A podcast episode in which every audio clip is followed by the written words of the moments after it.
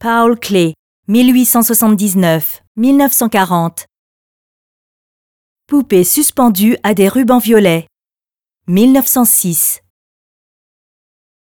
La poupée suspendue à des rubans violets est une chimère androgyne déconcertante qui semble flotter dans l'espace comme dirigée par une main invisible.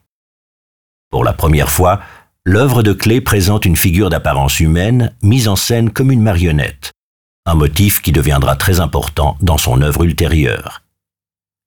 La poupée suit ses propres règles du jeu. Elle flotte en apesanteur complète entre les rubans violets, ses pieds sont hors d'usage.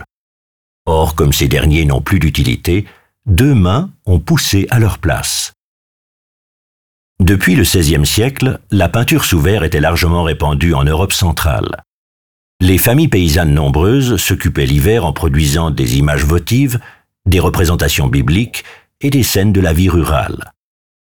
Ces dernières étaient ensuite revendues par des colporteurs. Klee fit l'acquisition de quelques-unes de ses peintures à Lauerdult à Munich. Franz Marc et Vassili Kandinsky étudièrent cette technique dans le cadre de leurs réflexions sur les traditions populaires, au contraire de Klee, qu'il étudia pour son caractère expérimental.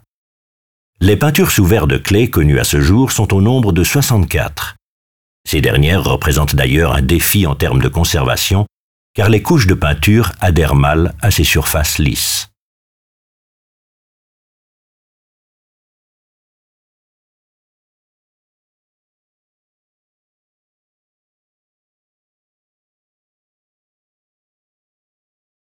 Visitez le Zentrum Paul Klee, Berne, et voyez les œuvres originales. Et téléchargez l'application gratuite Museum Berne dans le App Store.